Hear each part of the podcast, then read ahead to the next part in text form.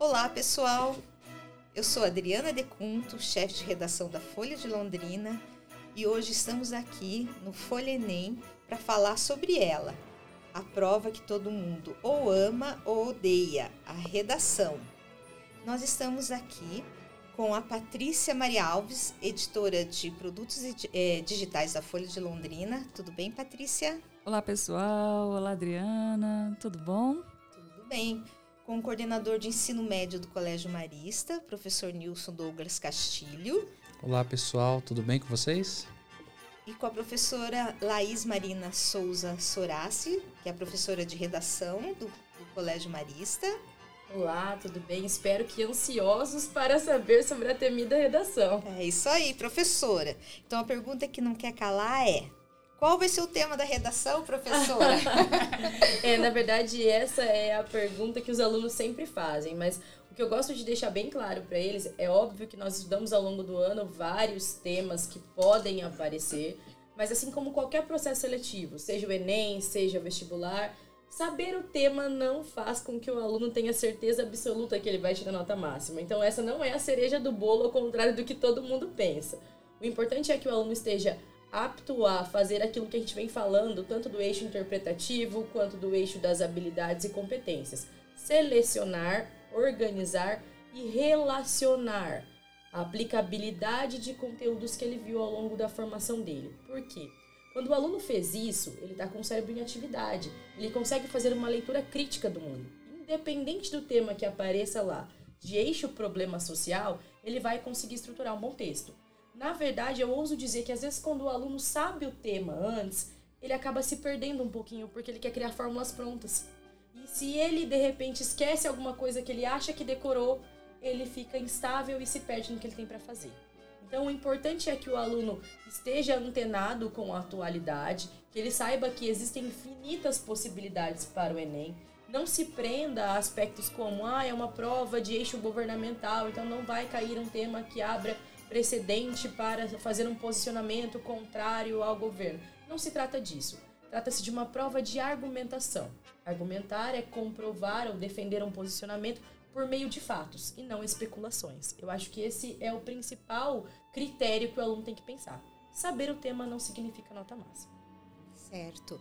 E mesmo porque, é, eu não sei se só eu que tenho essa impressão, mas parece que todo, todo. Por exemplo, eu tenho duas filhas e elas, quando elas estavam em idade, né, preparar para o vestibular, a gente ficava, ah, isso aí vai. Acho que isso aí vai ser tema da redação, acho que isso aí vai ser tema da redação.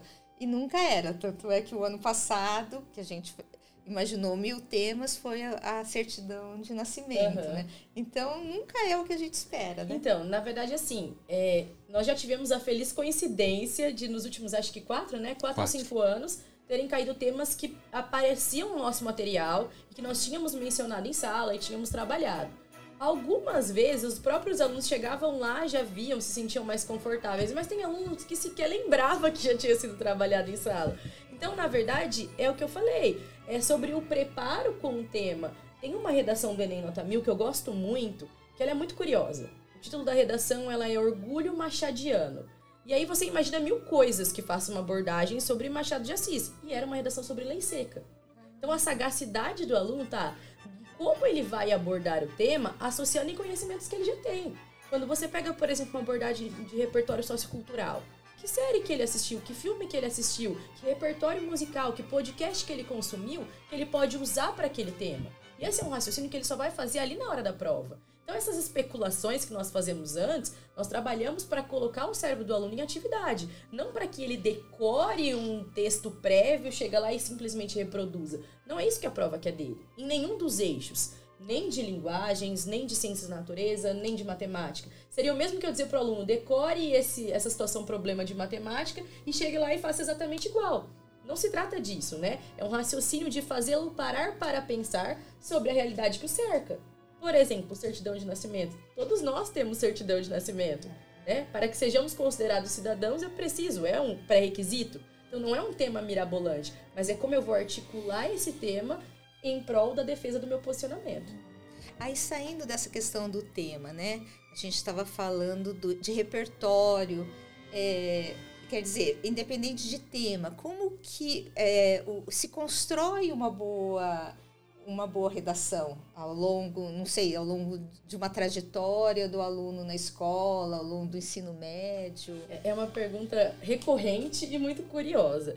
Eu lembro de um episódio bastante engraçado de uma mãe que o aluno ia para o primeiro ano do ensino médio e minto, para o terceiro ano. E a mãe falou assim: ó, agora eu vou assinar todas as revistas de grande circulação e ele vai ter que me entregar resumos semanais.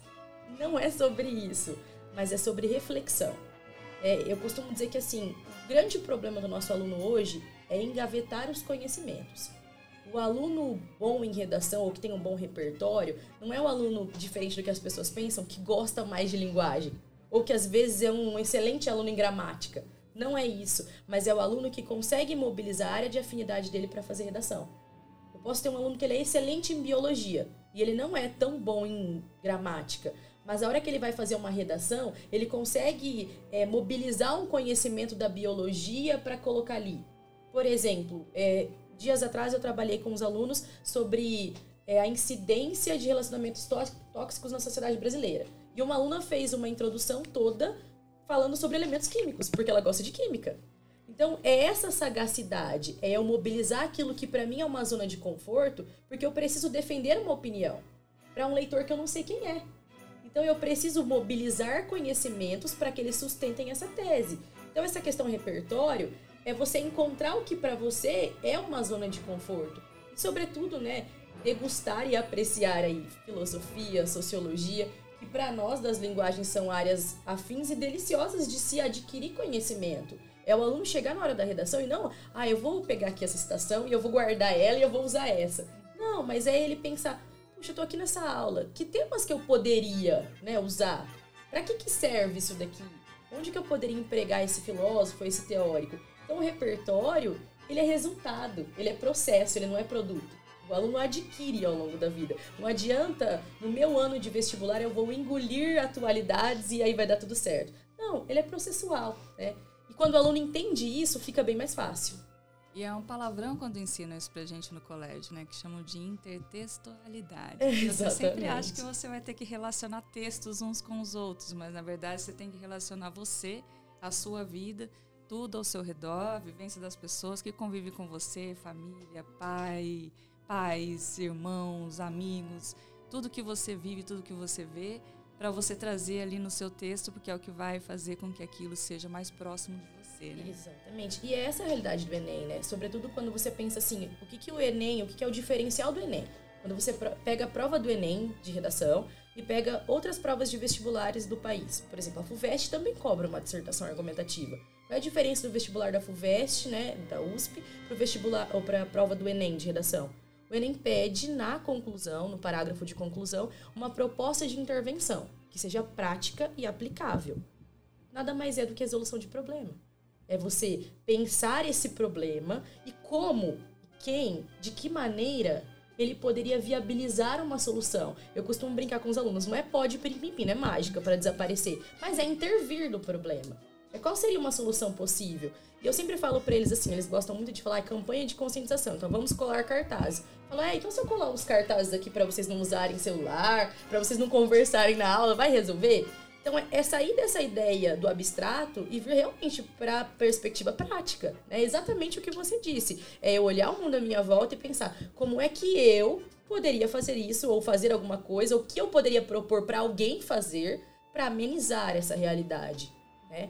Resolução de problema é uma habilidade muito bem valorizada no, no mundo fora do vestibular, né? Que a gente Sim. realmente tem que usar isso para a vida inteira. Se você não pode só elencar problemas, né? Se você precisa enxergar as soluções, apresentar propostas de, de solução daquele problema de fato. Não só ficar ali falando que ele existe, né? É. E isso eu acho que é uma habilidade excelente mesmo, do jovem já sair do, dos estudos fundamentais, estudos básicos, já com, pensando dessa forma. Né? Exatamente. E aí entra de novo uma, né, uma perspectiva que a gente vem falando, que é o raciocínio lógico. É, né, eu enfatizei esse problema na abordagem inicial. De que maneira ele poderia ser amenizado? E aí é pensar na, na, na questão real. É aquilo que é aplicável, aquilo que na verdade dá para fazer. E não simplesmente, ah, eu vou colocar ali. Por isso que foge um pouco dessa perspectiva de eu vou pensar esse tema e vou com uma ideia pronta. Não, né? Ele quer acionar em você esses conhecimentos prévios. O que você trouxe ao longo da tua formação que você pode colocar aqui agora para poder construir o teu texto, o teu repertório?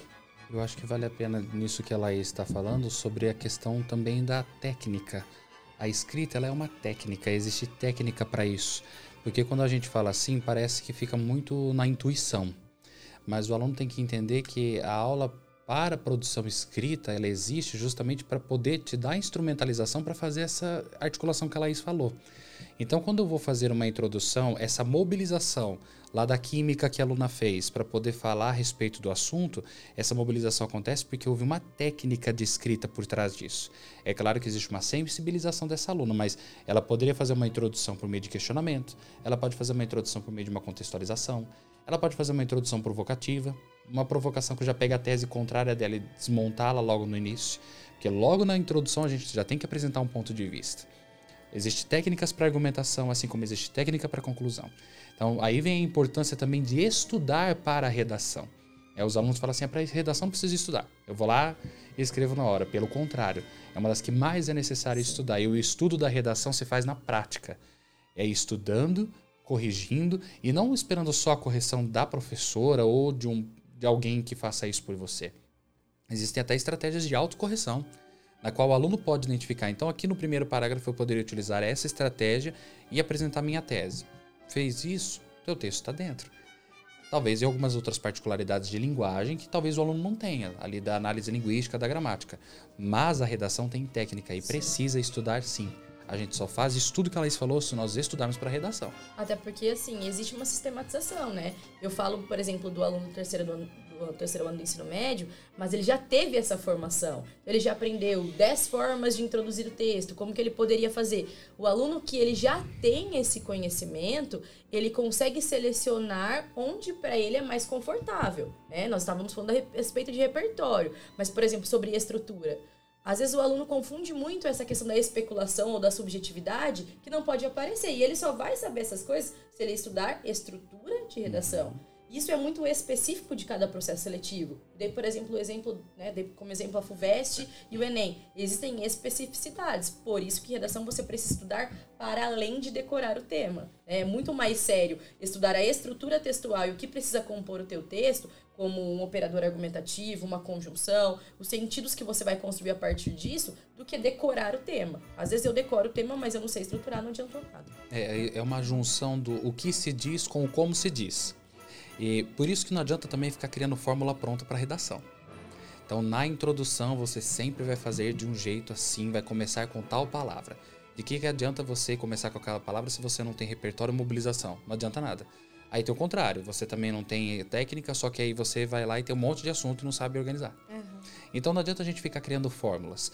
Tem que ter tantos parágrafos para argumentação. É claro que pelo tamanho do texto, opta-se de dois a três parágrafos no máximo para uma argumentação, mas pelo tamanho, mas não porque é uma regra. É isso que os alunos têm que ter em mente. Na introdução, eu tenho que contextualizar com a sociedade brasileira. Mas quem disse que o texto vai falar só de contexto de Brasil? Então, são colocadas algumas fórmulas que não dão muito certo. Existem algumas perguntas que ajudam a nortear para ver se aparecem ali, mas nem sempre vão caber em todos os contextos. Numa conclusão, é claro que lá tem a proposta de intervenção, eu tenho que colocar o agente, quem vai fazer aquilo, como ele vai falar. Esse detalhamento mostra a riqueza no seu repertório e da proposta de intervenção que você está trazendo para o problema apresentado na proposta de redação. Mas é, não é algo estanque. Então, o governo vai fazer assim, de tal maneira, e o problema vai ser resolvido. Atendi a fórmula, mas quem disse que esse, esse modo como eu escrevi está adequado ao tema? Então, não adianta só fórmula coisinhas prontas. No colégio nós somos, a gente, no Marista a gente preza muito por isso, por fazer pensar, por fazer refletir e entender a minha escrita. Se for para ficar com fórmula, não vai aprendizagem. É o decorar que não necessariamente leva um aluno a ter proveito naquilo que ele está fazendo. Muito interessante vocês terem falado sobre técnica, que a técnica na redação é algo que é muito importante. Mas quando a gente vai abordar esse assunto, a gente sempre pensa no que, que a, a, o estudante pode inovar, né? Que ele pode fazer de melhor. Mas a gente já considera isso como básico, né? Porque precisa ser. A gente tem até uma coisa que a gente fala aqui no, no, no decorrer do jornalismo diário também, que a gente precisa saber fazer o arroz e feijão se a gente quiser fazer o bife à milanesa. Né? Uhum. Você não pode simplesmente fazer o bife e não ter o que vai acompanhar.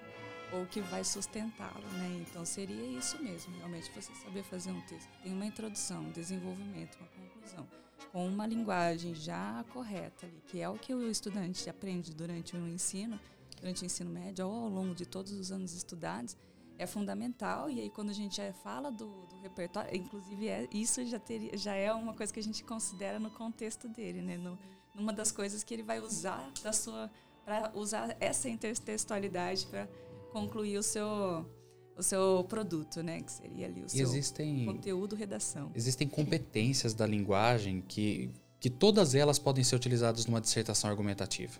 O propósito da dissertação argumentativa é apresentar um ponto de vista e defendê-lo. Ok. Só que dentro desse ponto de vista eu posso ter sequências textuais que trabalham com outras competências que não sejam só argumentar. Então eu posso criar um argumento por meio de exemplo. Na hora que eu vou citar esse exemplo, alguma habilidade, alguma competência da língua eu vou ter que trazer. Então eu vou precisar expor alguma coisa, eu vou precisar narrar até às vezes.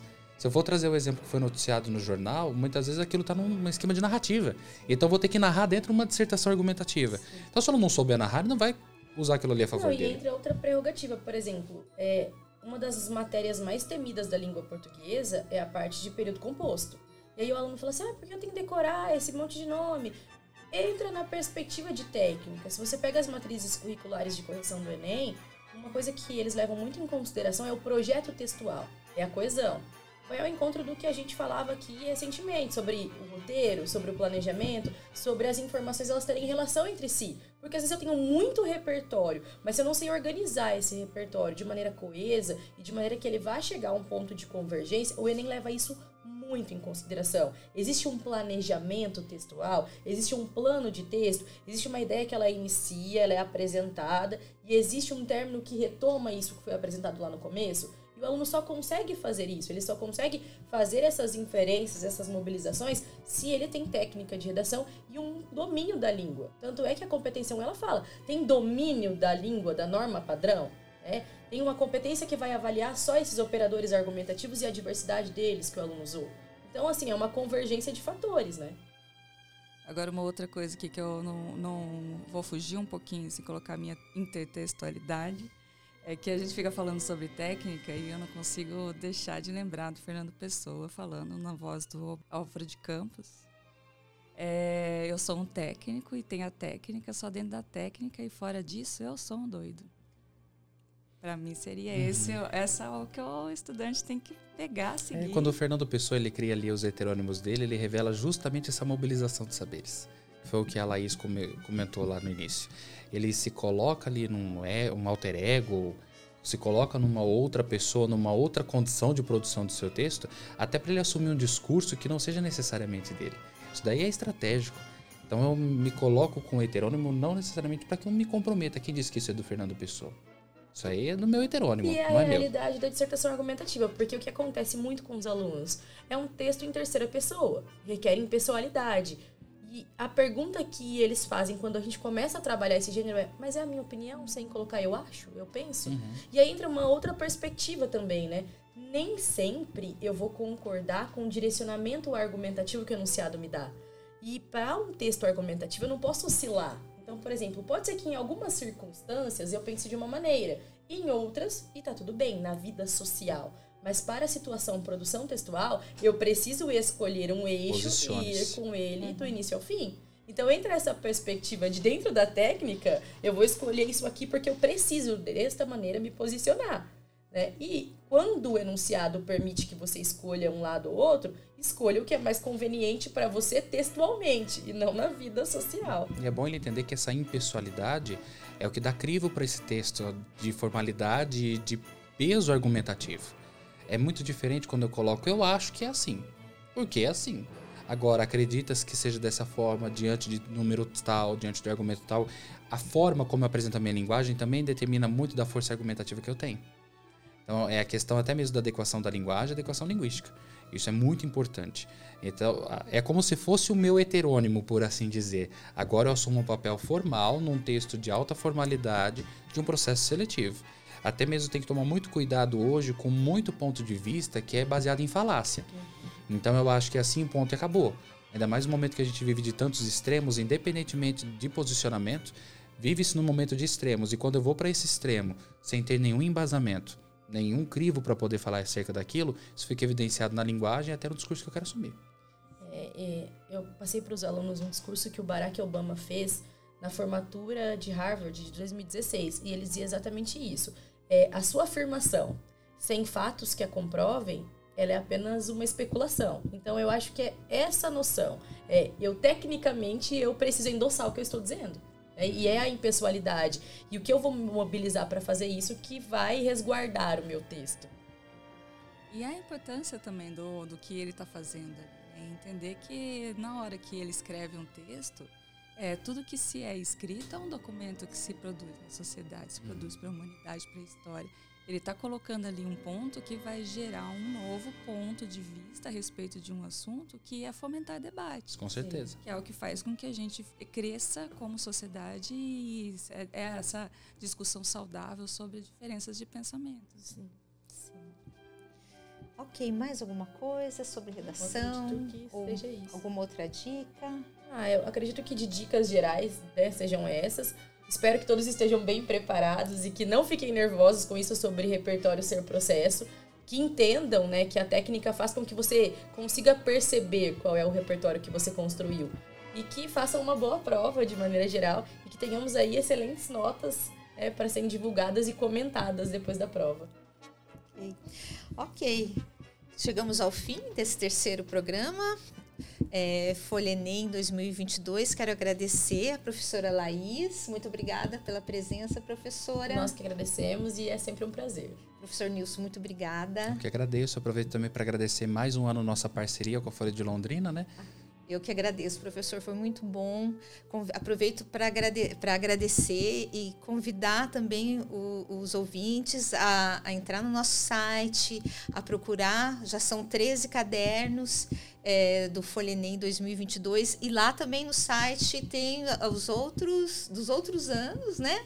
Que já que temos outros Folha Enem, tem, tem conteúdos bem ricos, bem bacanas, dicas preciosas. Entra lá que vocês vão gostar no meu relato pessoal aqui, ó, desde quando a gente começou essa parceria, começou o caderno do Folha Enem, eu tenho aprendido demais. Ah, eu também. Nossa, tenho recuperado um monte de coisa assim que a gente deixa para trás, mas a hora que você vai fazendo. É legal. Eu também, eu também.